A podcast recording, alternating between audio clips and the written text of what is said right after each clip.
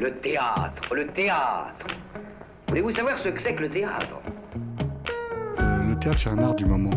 On est en rapport direct avec les spectateurs. Pièce détachée, il faut que le théâtre présente une autre forme, une autre manière de vivre. Tous les lundis de 20h à 21h Finalement, le théâtre n'existe que par le regard du spectateur qui le fabrique. sur Radio Campus Paris. Le théâtre est pour tout le monde, pour vous comme pour les autres. Faut pas être exclusif. Ouf Et ben voilà, on y est, ça a été un peu rapide rapide. Il est 20h01, bonsoir à toutes et bonsoir à tous. Vous êtes sur Pièces détachées, l'émission consacrée aux arts vivants en Ile-de-France sur Radio Campus Paris. Ce soir, nous allons vous parler de financement participatif puisque nous recevons Marie Tretiakov, coordinatrice générale de la fameuse plateforme de crowdfunding dédiée uniquement aux projets artistiques ProArti. Avec elle, on parlera de la place du financement participatif dans le milieu culturel face au recul des moyens de financement dits traditionnels. En chronique, on parlera du spectacle Rêve et folie, d'après le texte de Georges Trakel, mis en scène par Claude Régis et présenté jusqu'au 21 octobre au théâtre Nanterre-Amandier, de Présent parallèle, une pièce écrite par Jacques Attali, mise en scène par Christophe Barbier et présentée jusqu'au 3 novembre au théâtre de la Reine Blanche, et de Rencontre avec un homme hideux, d'après l'œuvre de David Foster Wallace, mis en scène par Rodolphe Congé au théâtre de la Cité internationale jusqu'au 18 octobre. Pièce détachée, les arts vivants à la radio. Et tout de suite, je laisse la parole à Tessa pour son édito. Eh bien oui, moi aujourd'hui je vais vous parler de quelque chose qui fâche, enfin en tout cas en général. Et oui, je vais vous parler d'argent, de flouze, d'oseille, de maille, appelez-le comme vous voulez. Cette entité abstraite qui personnellement ne me semble qu'être un alignement de chiffres négatifs sur mon application HSBC fait apparemment tourner le monde. Alors si tabou, surtout en France où celui qui en possède un peu trop devrait se cacher et celui qui n'en a pas non plus d'ailleurs, hein. Alors l'argent est devenu une denrée rare, surtout pour les artistes. Et oui, parce que moi quand je regarde autour de moi et que je vois tous mes amis comédiens, metteurs en scène, etc., je me rends compte qu'on est tous embarqués dans la même galère. Déjà dans le rouge le 5 du mois, je me demande alors comment il est possible d'arriver à monter son projet. Parce que ça coûte de l'argent de monter un projet, surtout quand on veut qu'il soit professionnel. Il faut rémunérer, les personnes qui travaillent avec vous, trouver des lieux, payer des décors, etc., etc. Mais alors, comment fait-on pour financer tout ça quand déjà on a du mal à payer ses factures? Mais l'État propose des aides nommées subventions, me direz-vous? Ah, subvention. Ce mot qu'on arrive à peine à prononcer tant qu'on sait, tant on sait qu'il est inatteignable. Faut-il déjà comprendre ce que c'est et comment il est possible de les avoir? Alors, un long chemin parsemé d'embûches dans l'administration française qui mène souvent à une réponse négative. De quoi en décourager plus d'un. Et c'est alors que l'on a commencé à voir naître des projets de crowdfunding qui veut dire donc littéralement le financement par la foule. Il s'agit donc d'appels à financement basés sur le volontariat où quiconque peut donner librement la somme qu'il désire pour aider à voir naître le projet. Ces donneurs deviendront donc des mécènes, un moyen de financement qui petit à petit a pris une ampleur considérable et qui fait maintenant partie de paysages culturels. Donc beaucoup de jeunes artistes utiliseront le crowdfunding pour essayer de réaliser leur projet artistique. Et c'est pour ces raisons euh, que nous vous avons invité aujourd'hui, donc Marie Tretiakov. Vous êtes la coordinatrice générale de la plateforme ProArti, qui est en fait donc la première plateforme de crowdfunding qui s'est spécialisée pardon, uniquement dans les projets artistiques. Bonjour. Bonjour. Et alors, mais comment vous est venue euh, cette idée euh, de, de plateforme hein, dédiée uniquement au euh, financement participatif de projets euh, culturels et, et artistiques? Quel a été le chemin parcouru finalement entre l'idée et puis sa concrétisation? Alors, donc, ProArti, en fait, euh, la personne qui en est à l'origine s'appelle Grégoire Harel. Il est directeur d'un théâtre euh, en Picardie qui s'appelle le Théâtre de la Faïencerie. Et donc, l'idée de ProArti, elle vient euh, vraiment d'un acteur culturel qui s'est dit, justement, en France, par rapport, par exemple, aux États-Unis ou à d'autres pays, le mécanisme du don pour financer des projets est, est très peu utilisé, alors qu'on a une, un dispositif, enfin, un cadre législatif très favorable, parce qu'on a la loi du mécénat en France qui permet de de faire des dons et d'avoir des réductions fiscales. Et à côté de cela, on a aussi le mécanisme des, subventions. Donc les, ces, deux, ce, ces deux cadres sont très favorables aux dons en France et au financement de projets. Et donc euh, en 2009, en fait, au moment de la loi de modernisation de l'économie, il a créé un fonds de dotation. Donc c'est un peu comme une fondation. L'idée, c'est de, de créer une, une, entité qui peut recevoir des dons et financer des projets culturels avec. Et, euh, et l'idée, c'est de, voilà, de créer cet outil à disposition des acteurs culturels tout petits ou très gros pour pouvoir euh, recevoir des dons euh, pour financer des projets culturels. Et donc, euh, ça, c'est la, la, structure juridique. -hmm. Et ensuite, il a postulé à l'appel à projet du ministère de la Culture, Services numériques culturels et innovants, avec d'autres institutions culturelles. Donc, on est partenaire d'autres théâtres en France. Et, euh, et, grâce à cet appel à projet auquel ProArty a été sélectionné, ça a permis de financer le lancement d'une plateforme web de mécénat participatif qui a vu le jour donc en juin 2013. D'accord. Alors vous, chez ProArty, vous êtes coordinatrice euh, générale. Qu'est-ce que ça veut dire exactement? C'est quoi vos missions euh, en tant que coordinatrice euh, générale chez ProArty? Alors, bah, moi, en fait, j'ai rejoint Grégoire au tout début, donc euh, dès, la, création de ProArty. Donc, j'ai un peu co-conçu la plateforme avec lui. Et, euh, et, puis, une fois que la plateforme a commencé à avoir de l'activité, on a recruté une équipe euh, projet donc pour, accompagner les projets qu'on qu rencontre tous les jours, une équipe technique. Et en fait, euh, moi, je coordonne l'équipe au quotidien. Euh, je m'occupe de développer l'activité de la plateforme, c'est-à-dire de monter des partenariats. J'anime pas mal de tables rondes et d'ateliers sur le financement participatif, le mécénat culturel, etc. Parce que l'idée, c'est vraiment d'aller sur le terrain, de rencontrer des gens, parce que le financement participatif, on en entend beaucoup parler, mais on ne sait pas vraiment ce que c'est, ouais. et comment ça fonctionne, et quelles sont les clés de, de réussite. Donc, euh, je suis pas mal sur le terrain pour, pour ça. Et, et, du coup, pardon, quelles sont les démarches à suivre quand on a un projet artistique et qu'on souhaite justement, enfin, on s'intéresse à ProArty? Alors bah, nous, la, première chose euh, à faire, c'est nous contacter. Donc euh, on, voilà, on, est, là au, enfin, au quotidien, on, on répond aux, appels, aux mails, etc. pour rencontrer les porteurs de projet. Tous ceux qui souhaitent euh, faire une campagne et nous rencontrer le peuvent. Donc on, organise des rendez-vous dans nos bureaux, etc. Et on écoute les projets, on les, on les audite, entre guillemets, c'est-à-dire qu'on regarde ensemble le budget, tous les éléments de communication à disposition pour pouvoir parler du projet. Euh, et on regarde aussi le calendrier. Euh, les besoins de financement et on décide avec le porteur de projet euh, le meilleur timing pour se lancer, si c'est demain, dans un an, dans six mois, etc. Et, euh, et, on lui donne vraiment tous les outils nécessaires en lui expliquant comment ça fonctionne pour voir avec lui voilà, comment présenter les choses, quel argumentaire, parce que c'est pas facile de demander de l'argent, donc mmh. euh, comment expliquer ça euh, le plus clairement possible et euh, de la manière la plus, la plus sympathique aussi, on va dire. et voilà, donc ça, on, on, lui donne, on lui donne des exemples, on essaie de lui donner des bonnes idées de contrepartie à proposer, etc. Donc c'est vraiment toute une stratégie à mettre en place. Et, et une fois que voilà, il repart du, de son rendez-vous avec tous les meilleurs conseils, et puis l'idée ensuite, c'est qu'il construit tout seul sa plate son, son projet en ligne depuis chez lui. Et puis nous, on est, en, on est en contact avec lui au quotidien pour l'aider à remplir sa page. Et euh, pour ceux qui ont besoin d'aller un peu plus loin, on a même créé un organisme de formation. Donc euh, ils peuvent venir euh, entre 4 et 20 heures chez nous. Et on les forme aux campagnes de financement participatif, au mécénat d'entreprise et à la communication digitale. Parce que voilà, pour, pour réussir une campagne, ça, ça demande beaucoup de compétences très variés. Et donc, euh, on essaye d'être, euh, voilà, d'accompagner sur toutes ces, tous ces points-là. Et vous en recevez combien en moyenne des, euh, des demandes de, justement de, de, de, financement de projets qui souhaitent être financés via ProArty par mois, par exemple? Alors, je dirais que par mois, on doit recevoir une, entre une bonne cinquantaine, entre 50 et 100, ça va dépendre des mois. Il y a vraiment une saisonnalité des projets, c'est marrant. Ah ouais? Ouais, on a vraiment un pic de projets entre euh, disons entre janvier et juin. Et le plus gros pic c'est mars-juin parce que c'est euh, bah, tous les festivals de ouais, l'été euh, etc qui se financent à ce moment-là.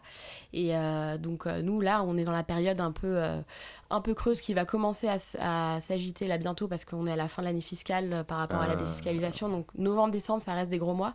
Mais vraiment le pic c'est c'est janvier-juin pour préparer les festivals de l'été et est-ce qu'il y a du coup des critères de sélection euh, pour faire partie euh, de votre, euh, votre plateforme? C'est-à-dire, si vous avez un projet, est-ce que... Pas ouais. fini ma phrase, c'est bien. Bah, est-ce que voilà, est-ce que tout le ouais. monde peut participer ou est-ce qu'il faut effectivement avoir une mm. licence, euh, ou avoir déjà une mm. structure? Alors sur ProArty, on a décidé que euh, comme on était une plateforme web et que comme on est sur le web, on voulait pas être, euh, on voulait être ouvert à tous. Donc en fait, à la fois on est ouvert, à la fois on regarde quand même la viabilité des projets et la capacité à pouvoir faire une campagne. Donc notre principal critère c'est ça, c'est regarder que les projets tiennent la route. Après on a des projets étudiants, on a des projets de personnes qui sont toutes seules. en général nous on conseille de créer une association parce que voilà si on fait tout seul, bah, on paye des impôts dessus. Enfin il faut disons qu'une association aussi, on rentre plus dans une démarche euh, euh, constructive, on va dire, mais, euh, ou une entreprise d'ailleurs. Mais, mais on a aussi des projets portés par des personnes, des artistes qui sont tout seuls. Et donc on n'a pas de critères artistiques. Alors après, sur l'artistique, on travaille aussi avec nos partenaires pour sélectionner et mettre en avant certains projets. Mais tout artiste ou toute association culturelle qui a un projet viable qui tient la route et dont on sait que le projet va voir le jour, on l'accepte. Mais c'est très important de savoir que le projet va voir le jour parce que euh, il faut savoir qu'on parlait tout à l'heure des subventions qui sont assez euh, difficiles à avoir. Euh, convaincre le public de financer un projet, c'est aussi difficile parce que le public est quand même, il faut pas le décevoir. Et donc c'est important de lancer un projet si on sait que le projet va voir le jour et qu'il va fédérer un public. Si c'est un projet qui voit le jour, on dont on ne sait pas la date exacte, par exemple, c'est trop flou pour mobiliser la foule. D'accord. Et du coup, euh, est-ce que vous savez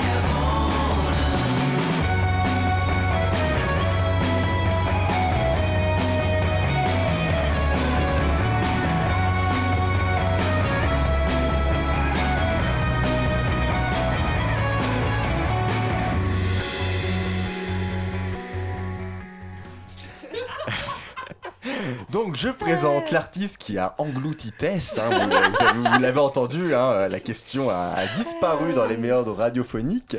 Et donc l'artiste qui a englouti Tess, Tess s'appelle The Temples. Vous venez d'écouter le morceau Mesmerize tiré de l'album Sun Structures. Et donc, eh bien, vous allez pouvoir enfin entendre la question de Tess. Euh, Oui, alors moi ce que je voulais savoir, c'est est-ce que euh, vous savez qui sont, euh, enfin tu sais, qui sont les, les personnes qui donnent justement sur pratique, quels sont les, le, public Est-ce que c'est des gens complètement inconnus Alors, il y a beaucoup de profils différents pour la bonne et simple raison qu'il y a mille raisons de donner. Euh, donc, euh, il y a des gens qui donnent euh, parce qu'ils connaissent bien un artiste et que voilà, c'est plus un don par affinité, par affection pour la personne. Il y a des personnes qui donnent par, par goût artistique.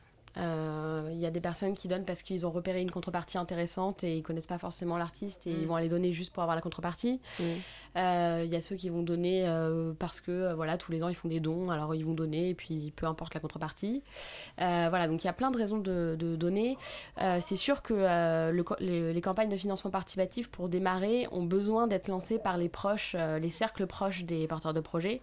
Euh, ça peut être un cercle proche professionnel et pas forcément familial, mais en tout cas c'est les cercles proches qui lancent euh, les premiers dons. Donc c'est sûr qu'on a beaucoup de donateurs qui sont euh, proches des porteurs de projets. Après, euh, avec le développement de ProArty, on a et c'est aussi l'avantage d'être spécialisé dans le champ culturel, c'est qu'on essaie vraiment de développer une des communautés en fonction de, certains de certaines affinités, spectacle vivant, musique, etc. Et, euh, et donc du coup, on a des donateurs qui reviennent euh, parce que euh, parce qu'ils aiment un certain type de projet ou un certain type de, de, de- voilà de une certaine manière de, de s'approprier euh, l'art, enfin les, les projets. Ah. Donc voilà. Ok, donc tu, tu viens de le dire, effectivement, euh, ProArty, ça couvre l'ensemble du champ artistique, c'est aussi bien les arts vivants que l'audiovisuel, que la musique, que l'édition, que les arts numériques. J'en oublie un ou pas? Je crois que j'ai tout dit. Euh, Et musique, est-ce que j'ai dit musique? Oui. J'ai dit musique, alors j'ai art plastique. Art plastique, j'avais, oublié art plastique. Euh, donc ça fait à peu près 249 projets, c'est ça en ce moment. Mhm. Euh, est-ce qu'il y a, euh, suivant le domaine artistique considéré, des spécificités du financement? Euh, Est-ce que voilà, tout se finance de la même manière ou pas? Euh, c'est une excellente question. En effet, il y a beaucoup de spécificités. Enfin, C'est-à-dire qu'en fonction du secteur de la culture dans lequel on se pose, euh, les, financements ne fonctionnent pas de la même manière.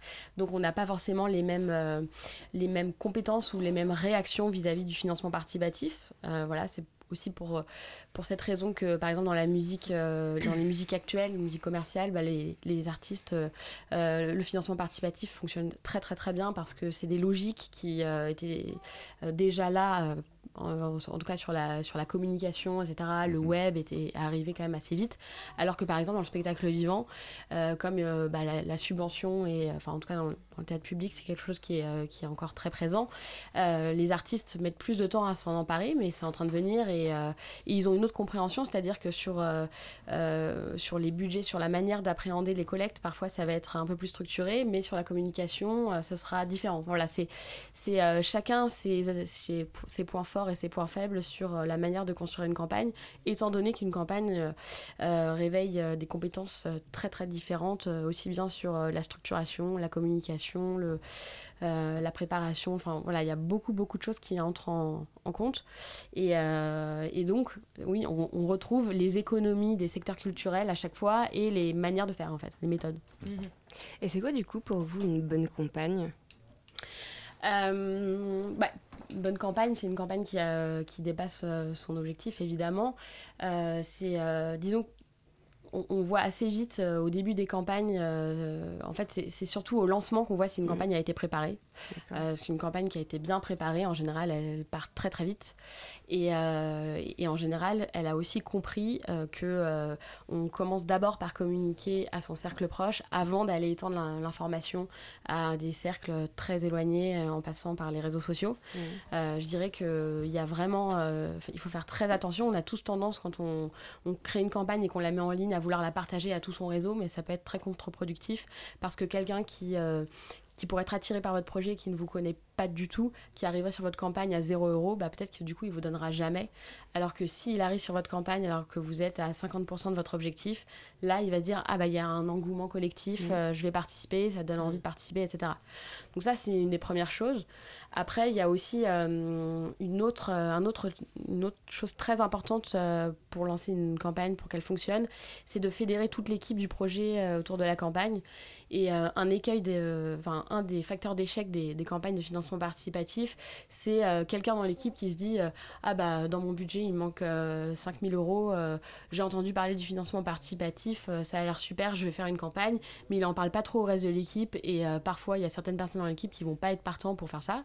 Et il va lancer de la chose, et du coup, comme il n'y aura pas vraiment eu de communication, ça peut faire un flop. Donc c'est vraiment très important de- d'en parler euh, en amont et de se répartir même le travail, etc. Et que, parce qu'on peut se sentir un peu seul, hein. c'est un peu une traversée du désert, une campagne qui dure deux, trois mois, il faut, euh, faut relancer, etc. Donc c'est très important d'être euh, à plusieurs et, de, et vraiment de, de prendre le temps d'en discuter en amont. euh, voilà. Et sur la place donc du crowdfunding, du financement participatif dans le financement euh, Mhm. global, général d'un d'un projet artistique, quelle est sa place aujourd'hui? Parce que vous parliez des subventions qui sont toujours présentes, mais il y a quand même une tendance depuis maintenant plusieurs années au recul de ces subventions. Est-ce que du coup le crowdfunding vient compléter ce recul ou même euh, l'anticiper, prendre le pas sur justement des moyens de financement plus traditionnels? Alors moi, je, euh, je pense pas vrai, je pense pas qu'il faille, il il lier les deux dans le sens où c'est pas parce que, euh, enfin, je pense que c'est lié au, au web, c'est aussi lié au fait que les, les- c'est sûr, les financements se diversifient, mais on peut pas dire que le financement participatif viendra remplacer les subventions parce que il faut savoir qu'une campagne de financement participatif en moyenne en France tout type de projet confondu, c'est 4000 euros. Donc ça reste des petits montants, alors que voilà, les, les projets euh, subventionnés euh, peuvent atteindre des montants beaucoup plus importants. Donc le financement participatif ne viendra jamais remplacer les subventions. Euh, pour moi, Qu'on c'est se le dise. qu'on se le dise, c'est très important. Mais en fait, ça permet plein d'autres choses. Ça permet de. euh, alors, déjà, c'est une source de financement qui peut venir très tôt et de façon assez rapide, dans le sens où. Euh, du mécénat d'entreprise ou des subventions, ça va mettre du temps à arriver, etc. C'est parfois on reçoit l'argent après le projet, etc. Alors qu'une campagne de crowdfunding, on va le faire très tôt et on peut, on toucher l'argent assez rapidement, donc ça c'est assez pratique. Euh, et c'est aussi faire une campagne, ça permet de, s'adresser aux gens, de communiquer sur son projet en amont, c'est-à-dire avant qu'il voit le jour. Donc c'est super aussi en, en termes de pour fédérer des communautés qui viennent voir le projet, etc. Donc ça apporte euh, ça apporte pas mal dans ce sens-là. Ça crée vraiment une communauté de de- d'ambassadeurs, de, gens qui vont aller parler du projet, etc. Euh, voilà, donc je pense que le financement participatif, c'est vraiment un complément très utile sur plein de choses. Même si c'est sur une petite somme, ça apporte d'autres choses intéressantes. Euh, mais c'est voilà, c'est pas ce n'est pas une alternative, ça c'est sûr. Euh, c'est quelque chose qui, qui permet de, d'avancer sur d'autres types de financement euh, de façon intéressante. Et après, ça va dépendre aussi des secteurs, c'est-à-dire, comme je vous le disais tout à l'heure, euh, par exemple, sur le spectacle vivant, en général, un budget de production de spectacle, c'est quand même des gros budgets. Donc, euh, c'est sûr que le financement participatif, là, pour le coup, ne pourra pas Ouais, financer euh, tout un projet. Alors que, euh, je sais pas moi, produire un album, euh, réaliser un court métrage, euh, voilà, on peut. Tout dépend des projets.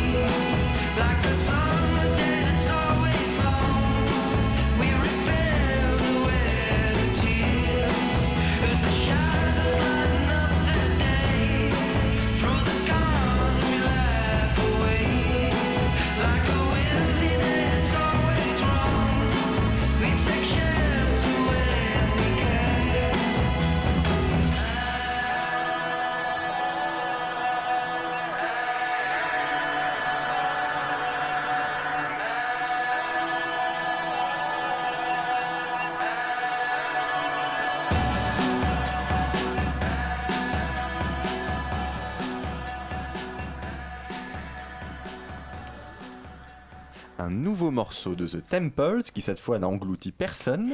Euh, le morceau s'appelle Shelter Song tiré de l'album Sun Structures et euh, Structures, excusez-moi, mais Oh dis yeah. donc, euh, oh, euh, et nous sommes toujours en compagnie de Marie Tretiakov de ProArty pour parler avec elle du financement participatif. Et alors, ProArty a monté récemment, j'ai vu, un partenariat avec la SACEM, la Société des auteurs, compositeurs et éditeurs de musique, dans le cadre d'un dispositif appelé Mise en œuvre. Est-ce que vous pouvez nous en dire plus de ce positif, de ce dispositif qui est positif? Et, euh, et aussi est-ce qu'il y a d'autres types euh, de dispositifs similaires que vous avez mis en place depuis 2013 euh, avec ou non des partenaires extérieurs et sur la durée ou bien juste pour une courte période? Tout à fait. En fait, c'est euh, un des axes de développement qu'on a, qu'on met en œuvre depuis à peu près euh, un an et demi, deux ans. Euh, c'est, en fait, on s'est dit que pour accompagner au mieux les projets. de tout type, soit sur des territoires, soit des projets musicaux avec la SACEM. C'est intéressant de faire des, voilà, des partenariats avec des, des structures qui ont ça aussi dans leur ADN. Et, euh, et donc on a commencé, le premier gros partenariat qu'on a lancé, c'était avec Rennes Métropole en 2015, euh, où on est allé accompagner sur euh, le territoire des, porteurs de projets à Rennes pour, qui souhaitaient lancer des campagnes de financement participatif et qui étaient accompagnés par la ville et par ProArty.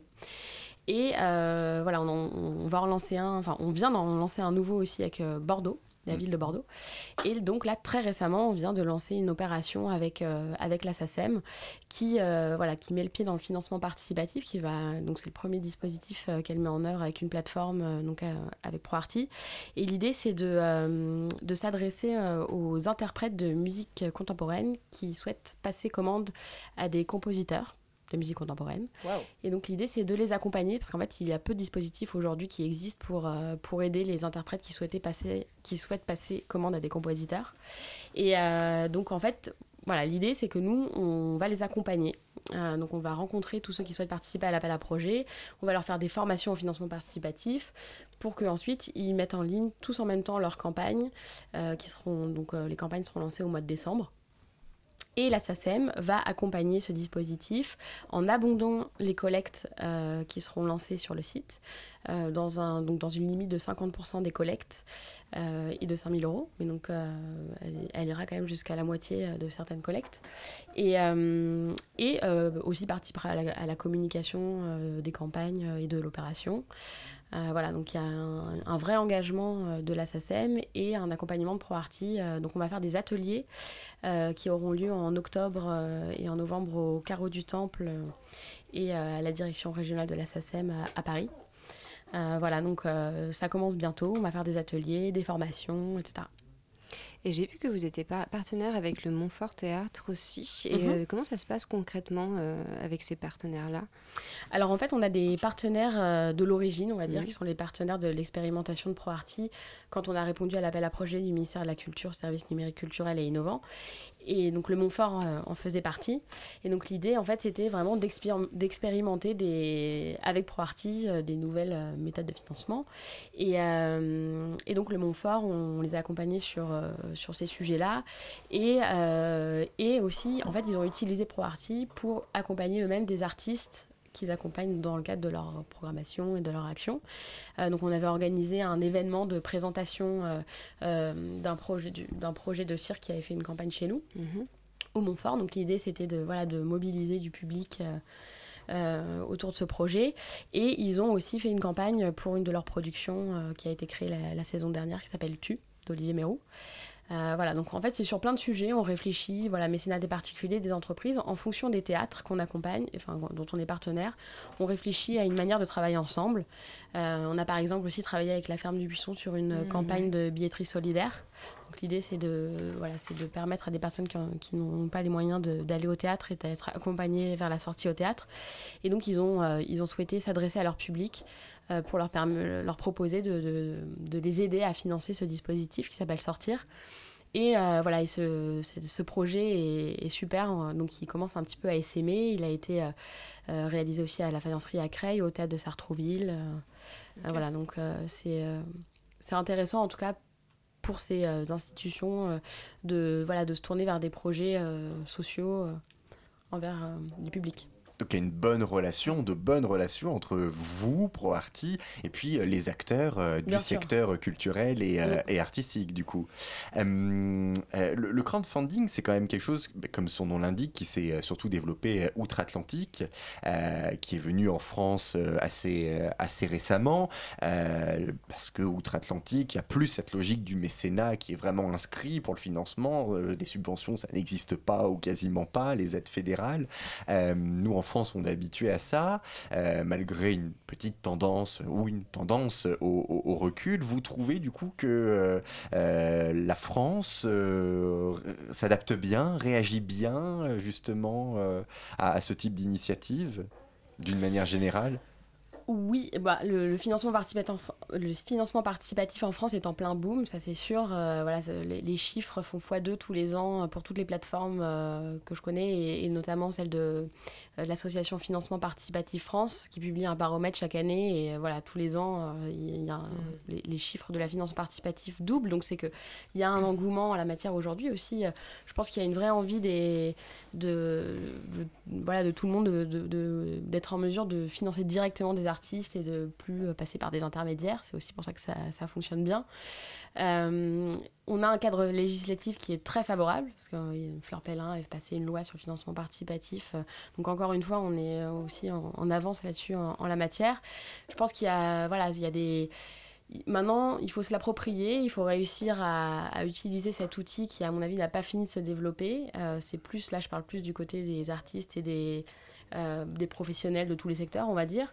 Et je pense que, voilà, du côté de- des donateurs, euh, il faut pas avoir peur parce que je pense qu'il y a beaucoup de gens qui ont envie de s'investir dans des projets, de vivre des nouvelles aventures. Parce que ce qui est génial dans le financement participatif, c'est que, voilà, on soutient directement un projet et on le rencontre, c'est-à-dire qu'avec, grâce aux contreparties ou ou bah, grâce au web, on, on est tenu informé euh, euh, de façon régulière des projets, etc. Donc ça permet de vivre une, nouvelle aventure. C'est on, on a quitté le, le système traditionnel de dons à des associations caritatives, euh, etc. Enfin, c'est- faut toujours faire des dons à des associations caritatives. hein. Attention, attention, hein, alors là, ne... Mais maintenant, on fait du don, à- on, voilà, on soutient des projets et on, voilà, on vit des choses de manière différente. Et du coup, j'ai vu que vous avez fait également euh, pour Arti, vous, donc un appel au financement sur votre plateforme aussi. Euh, du coup, quels sont vos projets de développement? Alors, on en a plein. on verra ce qu'on arrive à réaliser. Non, bah, alors, nos premiers projets de développement qui sont en cours, c'est- c'est nos fameuses opérations avec des collectivités, avec, euh, avec des, voilà, des grosses structures euh, comme la SACEM. Euh, ça, c'est ça, c'est en cours et on est assez content de tout ce qu'on est en train de, de mettre en place. Et euh, à terme, on voudrait développer notre, notre interface web. Alors, on vient de changer le, site euh, cet été. Donc, euh, on est assez euh, content aussi de, du nouvelle interface qu'on a créée. Mais on, on aimerait vraiment approfondir ce lien en fait entre, euh, entre le soutien à des projets artistiques et le fait d'aller sortir. C'est-à-dire qu'en général, quand on soutient un projet, on va le voir ensuite. Et de créer un petit peu un, un algorithme et aussi un, vraiment une un, interface fait pour la sortie culturelle. C'est-à-dire que en fait, les projets, ils ont une vie avant une campagne, pendant une campagne et après. Donc nous, on essaye de parler autant des projets pendant leur campagne qu'après, c'est-à-dire quand ils voient le jour, parce que c'est le plus important quand même. et, euh, et donc, on- ce qu'on veut, c'est vraiment euh, créer une interface qui permette à terme de euh, pouvoir éventuellement, je sais pas moi, réserver des spectacles qui auront été soutenus. Enfin voilà, vraiment créer tout un, un, un dispositif, aller vraiment loin sur ce thème-là. Et, vous, enfin, donc là, c'est, un projet, mais à l'heure actuelle, quel suivi vous faites euh, des projets que vous avez accompagnés sur la plateforme et qui sont parvenus à leur objectif fixé euh, au début de leur campagne de financement? Alors, bah, comme on rencontre la plupart des projets, c'est vrai qu'à partir du moment où il y a un lien humain qui se crée, c'est vrai que bah, c'est plus facile aussi de se tenir au courant, etc. Donc c'est vrai que on, garde euh, souvent de bons contacts avec les projets qui nous tiennent euh, informés. Et comme on leur dit, bah, envoyez-nous vos dates de diffusion, de, euh, représentation ou de- d'exposition, etc. On reste en contact là-dessus et on essaye vraiment de se tenir à ce à, à cet objectif de, de parler d'eux euh, lors de la diffusion, parce que c'est très important que les projets soient vus. Euh, donc ça, c'est une chose. Et puis après, euh, bah, on les sollicite aussi de temps en temps pour apporter leur témoignage, etc. Euh, voilà, après, c'est sûr qu'avec le chiffre, on peut pas non plus aller trop loin, mais euh, voilà, on, on a ce suivi sur la diffusion et euh, aussi euh, sur. euh, alors, ça, c'est une petite originalité de ProArty sur l'affectation des fonds. Comme on est un fonds de dotation, on doit faire aussi attention à l'affectation des fonds. On peut pas juste donner l'argent et, et plus regarder où, où l'argent est utilisé. donc, on reste aussi en contact là-dessus, donc ça permet de garder le lien aussi. Euh, en fait, on, on verse en deux fois l'argent. On verse 80% le jour de la fin de la collecte et les 20% restants, on les verse sur présentation des justificatifs de dépenses. D'accord. Parce que nous, en fait, on doit justifier tous les ans auprès de la préfecture de Paris tout, tout euro versé, à quoi il a été utilisé. Donc il y a vraiment un suivi aussi de, euh, des, des projets là-dessus. On n'est pas du tout, on- on on n'est pas un outil web euh, où ça s'arrête après la campagne. Quoi. Eh ben c'est clair, vous l'aurez compris. eh ben c'est malheureusement déjà la fin de l'interview. Euh, merci beaucoup euh, Marie Tretiakov d'être venue euh, sur l'antenne de pièces détachées pour parler euh, du euh, financement participatif et de la plateforme ProArty. Vous l'avez compris, précipitez-vous sur la plateforme, voir s'il y a un projet soit que vous souhaitez déposer ou bien que vous souhaitez financer. Euh, eh bien allez-y, faites-le tout de suite.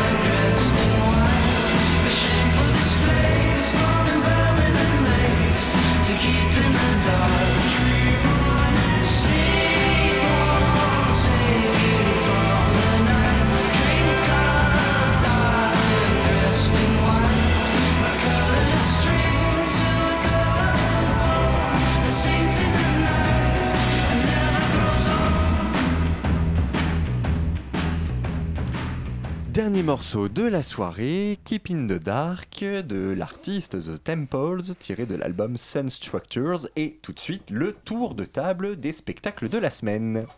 Il s'agit d'une, d'une, histoire, euh, c'est- c'est-à-dire qu'en fait, il s'agit plus d'un concept d'histoire.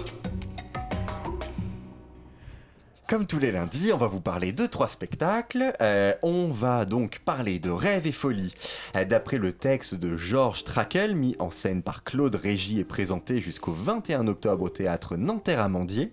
De Présent Parallèle, de Jacques Attali, mis en scène par Christophe Barbier et présenté jusqu'au 3 novembre au théâtre de la Reine Blanche. Et on commence avec Rencontre avec un homme hideux, d'après l'œuvre de David Foster Wallace, mis en scène par Rodolphe Congé au théâtre de la Cité internationale jusqu'au 18 octobre. Et c'est toi, Ophélie, qui nous en parle. Salut Salut, salut Thomas, salut tout le monde. Oui, donc rencontre avec un homme hideux d'après une nouvelle de David Foster Wallace, adaptée pour la scène par Rodolphe Congé, en collaboration avec Joris Lacoste et Daniel Janto, que je ne présente plus. C'est seulement après l'avoir entendu raconter l'épisode de terreur invraisemblable où elle a frôlé la mort après avoir été sauvagement abordée et kidnappée que je suis tombé amoureux d'elle. C'est la première réplique, sentencieuse, de la pièce Rencontre avec un homme hideux qui nous tombe dessus comme une enclume. Rodolphe Congé est entré sur scène du fond plateau du noir pour venir s'asseoir à Jardin dans un espace blanc éclairé par un flash de studio photo. Il a aussi bu de l'eau puis nous a regardé, nous le public. Peut-être avec un peu de défiance, de nonchalance effectivement, avec un petit sourire en coin. Et là, un son, une sorte de bip grondeur siffleur, ça dépendra, se fait entendre. Rodolphe Congé y répondra à ces sons pendant une heure et quart, déroulant le récit d'une nuit passée dans les bras d'une jeune femme bobo gerbivore bien pensante, pour reprendre les Oula. termes de l'auteur et tout ça. Oui, oui. Cet inconnu, après le coït, char- jolie, jolie formule, lui confiera un trauma vécu, celui d'un enlèvement et d'un viol. Notre narrateur en tombera alors amoureux et se verra intimement et profondément bouleversé par cette expérience. Au-delà de l'esthétique, qui se veut ultra naturaliste de la pièce et qui ne vaut pas franchement le coup de s'y attarder plus que de raison, c'est surtout le travail sur la parole et donc l'adaptation de la nouvelle qui est intéressant. Ce travail de double mise en abîme, on nous raconte une histoire elle-même racontée en amont, éclate complètement l'action théâtrale. Il n'y a rien, pas d'action, il ne se passe rien, tout est dans le mot, dans la parole, dans le, langage pardon, adressé directement et frontalement au spectateur. Si l'exercice peut sembler abrutissant au premier abord, donc non recevable, il me semble qu'on touche à quelque chose d'extrêmement poétique finalement, et c'est assez beau, je dois l'avouer. La parole est prise et elle nous tombe dessus, froide, distancée, presque clinique. On a le sentiment d'une sorte de lecture méthodique d'un rapport, c'est un peu glacial, c'est-à-dire qu'on rend compte dans le sens premier du terme de ce qui s'est passé cette nuit d'enlèvement et parallèlement cette nuit de rencontre et de sexe. Il n'y a pas d'emphase, pas d'émotion, pas d'humanité, absolument rien. On rend objectivement un discours, un récit, point barre. Cette première partie, division complètement arbitraire du spectacle par moi-même, peut donc paraître un poil... Tu réorganises comme ça, toi, Ouais, les je- je- spectacles. voilà, je- les- j'ai- non mais j'avais besoin, il faut être organisé dans la vie de la méthode, dirait euh, mon père, que je salue. Peut donc paraître fastidieuse, mais en fait elle est nécessaire pour amorcer la rupture avec la seconde partie, où c'est visiblement un autre homme qui se tient devant nous. Cette mutation est déjà lisible sur le plateau, le comédien ayant bougé, mais surtout il se tient autrement, le regard est fuyant, timide, la parole est moins cinglante, moins tranchante, il n'y a plus cette espèce de filigrane cynique. Cette seconde parole est marquée d'une pudeur en fait, on sent que quelque chose a changé, et ce pour pas mal de temps. Je ne sais pas s'il en est de même dans le public, en revanche ce qui est sûr c'est que quelque chose se joue bel et bien sur ce plateau. Mais je ne saurais pas dire ce que c'est avec précision, je ne sais pas si j'ai été abreuvé de quelque chose de nouveau qui m'aurait rempli quand je suis sortie de cette salle avec Laura, et merci à elle pour cette magnifique, euh, pour ces mots, voilà. En tout cas, la seconde partie laisse un sentiment étrange comme un petit malaise. En fait, il se pourrait bien que rien ne soit acquis, acquis et les plus profondes convictions puissent largement voler en éclats. Pour finir, on retiendra notamment deux moments, je pense, de ce spectacle. Le premier serait celui où le personnage parle avec tellement de justesse et de sensibilité de l'orgasme féminin que ça en est troublant. Vraiment. Carrément. Vraiment. Et le second, celui où il dit à son interlocuteur qu'il lui laisse le soin de se faire son propre jugement, sa propre idée. Lui, il est déjà loin devant nous et Rodolphe Congé quitte l'espace scénique comme il y est Bon, d'accord, je vois Ophélie. Ok, ok, je t'ai entendu. Je vais d'ailleurs changer d'avis. Et oui, il n'y a que les cons qui ne changent pas d'avis. Et bien voilà, parce que c'est vrai, je suis sortie très perplexe de cette salle jeudi soir. Malgré la performance de cet acteur absolument magnifique, dont le talent est indéniable, le jeu est d'une justesse absolue, j'ai été très déçue de la mise en scène et je l'ai trouvée tellement épurée que euh, inexistante. Enfin bon. Et en plus, j'adore le travail de Daniel Janto. Ah, mais moi aussi. Et oui, la scénographie sur la ménagerie de verre Ah, dans non, la colline non, la saison ça, dernière, un- magnifique. C'est une des plus belles que j'ai jamais vues, c'était incroyable. Bien sûr. Et, et pourtant, mais attention, Ophélie, je t'écoute, je te crois. Et je crois. J'adore quand elle me parle comme ça. Je crois que la mise en scène, oui, oui, la mise en scène sert le propos. Pourquoi? Parce que la parole chirurgicale, glaciale dont tu parles, est, est à l'image de, de, de vraiment de ce qui se passe, quoi, de, de la scénographie. Et donc, euh, la façon dont il raconte, euh, c'est comme ça, dans, cette, dans cette, cet endroit épuré, euh, donne toute la, la- la- la puissance à la parole. Et donc, on- on- la première partie du spectacle, où l'acteur raconte son histoire, entrecoupée de dizaines d'ultrasons, plusieurs fois, une dizaine de fois, pff, je me suis un petit peu, euh, j'étais très perplexe. Et puis la seconde partie, euh, les paroles de la femme, euh, dont- qui, qui, qui le re- donc la mise Qui en abîme, de la ouais. mise Ouais. en abîme, hein. De la mise en abîme. Voilà. hein. C'est Euh, la soirée des mises en abîme. hein, Exactement. Vous allez voir ce qui arrive ensuite. Euh, on n'a Eh pas ben- fini. Hein. Et ben en tout cas, euh, de comment il parle de cette femme qui a réussi à, à- à convaincre son agresseur de ne pas la tuer et, et la force. Sans de- rien dire, sans Exactement, rien dire. la force Mm. de cette union, la, une communion spirituelle dont, dont il parle est absolument fantastique. La parole est très concrète et je crois que en fait, le fait que l'on soit conscient de rester dans cette salle parisienne à écouter un homme raconter une histoire, raconter ça, rend tout cela réel. Et euh, tout ce qu'il raconte finalement n'est que la vie. Eh ben dis donc, un spectacle qui euh, marque des avis tranchés, et ça c'est toujours bon signe. Donc euh, allez aux têtes de la Cité internationale, voir Rencontre avec un homme hideux d'après l'œuvre de David Foster Wallace, mis en scène par Rodolphe Congé. Et tout de suite, on vous parle, je vous parle de la pièce Présent parallèle, écrite par Jacques Attali, mise en scène par Christophe Barbier, présentée jusqu'au 3 novembre aux têtes de la Reine Blanche.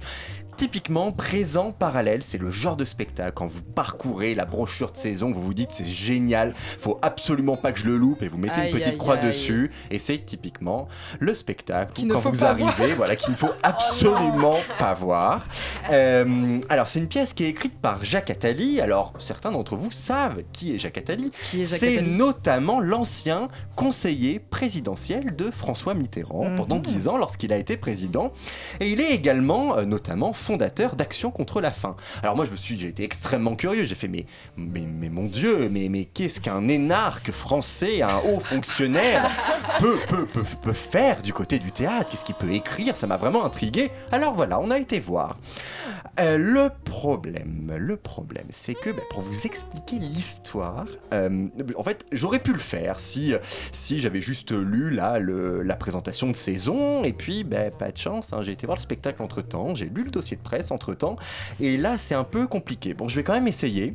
Euh, alors, on est en 2016 à Paris dans un monde où l'Allemagne d'Hitler a remporté la deuxième guerre mondiale Merde. et domine ah oui la merde et domine donc le continent européen. Alors moi c'est vraiment ce qui m'a plu au départ hein, cette réécriture de l'histoire, ça m'a beaucoup rappelé une série alors et ça je vous le conseille euh, la série euh, Amazon de Man in High Castle où justement l'Allemagne nazie et le Japon impérial auraient remporté la deuxième guerre mondiale et voilà et quel serait le monde? Alors là ça se passe aux États-Unis c'est très intéressant. Euh, voilà. Bon je reviens à la pièce. La pièce on est en France et c'est l'Allemagne nazie qui a gagné. La France est donc incorporée au troisième Reich. Euh, et donc, dans cette France-là, on a un directeur de théâtre et sa femme, comédienne, qui essaye de monter une pièce reçue anonymement. Alors, une pièce particulièrement subversive, puisqu'elle raconte l'histoire, en 2016, d'une femme qui a écrit une pièce de théâtre mettant en scène deux homosexuels dans un Paris et une France qui, en fait, ont- sont devenus démocratiques après que les Alliés aient finalement gagné la guerre en 1945. Et en fait, bah là, ça y est, je ne suis déjà plus très sûr de ce que je suis en train de vous raconter. Euh, franchement, là, on parlait de mise en abîme. Non, mais trop de mise en abîme tue la mise en abîme.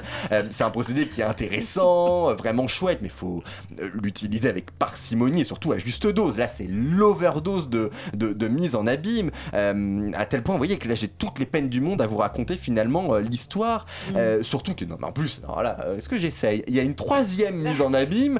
euh, c'est quoi? En 1943, apparemment, lu à la résistance. Et je crois qu'elle est contenue dans euh, la pièce envoyée anonymement par. Bon, bref, voilà, j'arrête. Là, je crois que je vous ai perdu. Et c'est pas mon but. Le spectacle s'en charge déjà très bien comme ça. Euh, on aurait pu espérer hein, que la mise en scène euh, nous aide, nous guide un peu ou rende cette, cette perdition, ces mises en abîme plus claires. Se dit en passant la mise en scène de Christophe Barbier, qui est le directeur de, euh, directeur de direction de l'Express. Et oui, rien que ça, voilà. On a donc une pièce écrite par un ancien conseiller présidentiel et mise en scène par le directeur de rédaction d'un des plus grands hebdomadaires français. Vous aurez compris ce que j'essaye de vous dire. Trois petits points. Euh, et alors la mise en scène, pour y revenir, euh, ben voilà, alors euh, moi je pensais qu'on aurait pu faire quelque chose avec les lumières, les changements scénographiques pour aider à la compréhension de qu'est-ce qui se passe, où est-ce que nous sommes, avec qui. Euh, eh bien non, non, non, non. Euh, alors bah, si, si, il y a eu des changements de lumière, il y a eu des changements scénographiques, euh, notamment euh, ce cadre de scène figurant le plateau de théâtre, hein, amovible que les interprètes bougeaient, rebougeaient. Tu oublies quand même ces trois sièges Ah, non, mais c'est- ah, une petite plateforme. J'en ai pas parlé parce que je ne sais pas à quoi ils servaient. Oui, effectivement, un des éléments scénographiques principaux était euh, trois sièges réunis en un seul, très peu stable, qui bougeaient, faisait reboulant. Bref. Euh, bon, bref, bon, n'en parlons pas plus parce que ça n'avait pas une grande, grande utilité. Euh, voilà, donc il y a ces changements, mais ils- pour moi, ils n'ont pas du tout réussi à, à faire figurer des ambiances, des époques différentes. Voilà, bon, et puis alors. En dernier recours, on aurait pu espérer que le jeu Mm. puisse nous. Bon, et là vraiment, je passe la Joker. Vraiment pas Joker. vrai. Joker. Joker, Joker. Joker. Joker. Moi aussi, je Euh, Joker. à la rescousse, c'était ça. Moi, je, je peux plus là. Non, bah euh, non, mais moi je vais pas trop. Enfin, je vais te paraphraser un peu. Enfin, moi j'ai absolument rien compris à la pièce, mais bon, c'est pas très grave. J'ai eu un petit sac euh, à l'entrée, donc je suis contente. Mais, euh, Ah mais non, mais euh, oui, euh, et le jeu des comédiens, Joker aussi, c'était euh, on- vraiment. Voilà, avec on un va rester sur le- ça, sur- sur sur le Joker. La, la salle est très jolie. voilà, on- J'étais La jamais salle est allée. À- non, à oui, par contre, par on, a été, oui, c'est la première fois qu'on est allé au théâtre de la Reine Blanche et c'est c'est un très très chouette lieu. On y retournera hein, cette saison. euh, la, la programmation est vraiment intéressante. Euh, donc, euh, pardon? Mal- malgré celui-là. Malgré celui-là, ben bon, des fois hein, ça arrive. hein. Et pas puis c'est nous, hein. voilà. peut-être qu'il y aurait eu d'autres personnes à nos places euh, à ces micros-là. Vous auriez entendu une toute autre critique. Là, c'est cette critique que vous entendez. On avait envie de dire la vérité, tout simplement, Euh, parce que c'est un spectacle qui a eu aussi des bonnes critiques. Alors euh, voilà, pourquoi ne, ne pas également euh, dire quand, Être quand franc, on n'a c'est pas- important. Voilà, c'est important. Euh, nous l'avons été, et donc, eh ben, écoutez, euh, allez voir si vous estimez que nous avons été également honnêtes et francs au Théâtre de la Reine Blanche, présent parallèle de Jacques Attali, mis en scène par Christophe Barbier jusqu'au 3 novembre. Et on termine avec Rêve et Folie, euh, mis en scène par Claude Régis. C'est le texte de Georges Trakel qui a été mis en scène par Claude Régis à Nanterre-Amandie jusqu'au 21 octobre. Laura, c'est à toi. Alors, Rêve et folie, si vous êtes jamais allé voir un spectacle de Claude Régis au théâtre, eh bien c'est le moment parce qu'âgé de 93 ans, le metteur en scène tire sa révérence en explorant la langue de George Trekkel, un poète maudit autrichien. C'est un monologue d'une noirceur absolue. C'est d'ailleurs comme ça que commence euh, ce spectacle, un noir qui envahit toute la salle transformable des Amandiers. Le public euh, avertit avant le spectacle qu'il faut rentrer en silence dans la salle. Le public assis se tait finalement après de longues minutes et lorsque le silence règne, on a l'impression de plonger dans un trou béant. Et puis apparaît en fond de scène la silhouette d'un corps qui flotte dans l'obscurité de la nuit. Il s'avance vers nous avec lenteur comme un mirage. C'est une, silhouette fantomatique qui nous guide vers un espace-temps presque irréel. Puis une lumière progressive éclaire le visage de l'acteur, entouré d'obscurité, et la voix de Yann Boudot résonne dans les profondeurs de l'inconscient. Yann Boudot incarne les vers du monstrueux Georges Trakel de tout son être. C'est une puissance incroyable, une impression d'exorcisme. Il nous raconte comment il a violé un enfant, torturé un chat errant, des actes d'une violence extrême dont on a l'impression que les images se déroulent sous nos yûeux tant la parole vit. Solitaire, le monstre en action, tiraillé entre jouissance de l'acte et souffrance de la transgression. Il est complètement prisonnier de la folie qu'il habite. Ce spectacle m'a rappelé quelque part le buto, une danse japonaise hein, de corps obscur euh, de- qui était allé au théâtre de la ville dernièrement. Il y a, vraiment quelque chose de, de, d'hors norme qui ressort et c'est à vivre et accepter en sortant. On se sent un peu perdu, je vous l'avoue. On ne sait pas trop où on est, ce qu'on a fait. Et d'ailleurs, moi, je l'ai rejeté au début. Mais quelques jours après, quand on est seul et qu'on y repense, les images qui vous ont habité pendant un temps, et ben, elles reviennent et, et tout l'imaginaire reprend. Euh, ce- ce Claude Régis explore les tréfonds de l'âme humaine avec une poésie unique. Aujourd'hui, euh, je repense à ce, ce spectacle comme une chute dans le néant, parsemé d'étincelles qui dure 50 minutes. Ce que je dis est un peu perché, mais on parle de Claude Régis, alors euh, faut pas être étonné les mecs. hein. Aujourd'hui, j'aimerais juste remercier Claude Régis pour l'ensemble de son œuvre, la recherche, l'exploration qu'il a entrepris toutes ces années au théâtre, en nous faisant redécouvrir le langage. On nous dit souvent en école de théâtre, est-ce que le théâtre a besoin de vous? Eh ben moi, je peux vous dire une chose, le théâtre a besoin de Claude Régis, et malheureusement, il s'en va. Mais alors merci, merci pour tout ce que vous avez fait. Waouh, waouh. Alors moi je suis complètement d'accord avec euh, tout ce que tu viens de dire, mais alors j'aurais tout de même une toute petite réserve très personnelle que je vais donc dire très, très Et rapidement. très, très Ah, là, c'est un record, en 30 Alors, secondes. J'y vais, j'y vais. 30 secondes, c'est parti. En fait, en réfléchissant à ma réaction et à la très belle chronique de Laura, je, je, je savais pas trop comment formuler ça. Donc du coup, de manière très concrète, si par exemple j'avais emmené ma petite sœur au théâtre, que je salue, que j'aime très fort, je pense que en sortant de la salle, elle m'aurait regardé et elle m'aurait dit what the fuck. C'est-à-dire Oui. que traduira qui voudra. hein, mais- d'accord. et donc, alors ma petite sœur est loin d'être stupide, elle a une certaine sensibilité artistique, elle est capable de dire j'aime, j'aime pas. Bref, euh, en plus de ça, elle est extrêmement bienveillante, donc ça en fait un bon public, un bon récepteur. Mais euh, là, c'est-à-dire que si on n'a pas les outils, Ouais, si, la on a- recherche, si- ouais. si on n'a pas accès à l'esthétique, à la poétique, à la dramaturgie de, ré- de régie, je pense que ça peut être 50 minutes extrêmement longues. Et donc, j'ai pas pu m'empêcher de penser à Alice, que j'embrasse très fort. Voilà, je me Voilà, donc vous l'avez compris, armez-vous de vos outils pour aller à Nanterre-Amandier voir Rêve et Folie. Euh, D'après Georges Trakel, mis en scène par Claude Régis à Nanterre-Amandier jusqu'au 21 octobre, on a également parlé de Présent Parallèle de Jacques Attali, mis en scène par Christophe Barbier et présenté jusqu'au 3 novembre au théâtre de la Reine Blanche, et de Rencontre avec un homme hideux d'après David Foster Wallace, mise en scène par Rodolphe Congé au théâtre de la Cité internationale jusqu'au 18 octobre. Et on a reçu un invité, Marie Tretiakov, coordinatrice générale de la plateforme de crowdfunding ProArty. Et je vois nos amis de Yumi. Salut Yumi. Ah, vous êtes deux aujourd'hui. Salut, alors euh, ce soir, hashtag euh, post-punk, punk, indie rock, stéréolab, euh, Bam. en attendant Anna. Super. Restez sur Radio Eh, on Campus Paris pour tous Thomas. ces hashtags. On est juste juste. Euh, le temps de vous remercier de nous avoir écoutés. Euh, cette émission a été euh, préparée par Tessa Robinson, présentée par Thomas Silla avec la complicité de Laura Chrétien et Ophélie Lehmann et réalisée par Nicolas Laurenceau dont c'était le retour aujourd'hui et Théo Albaric. Merci à tous et bonne soirée et à lundi.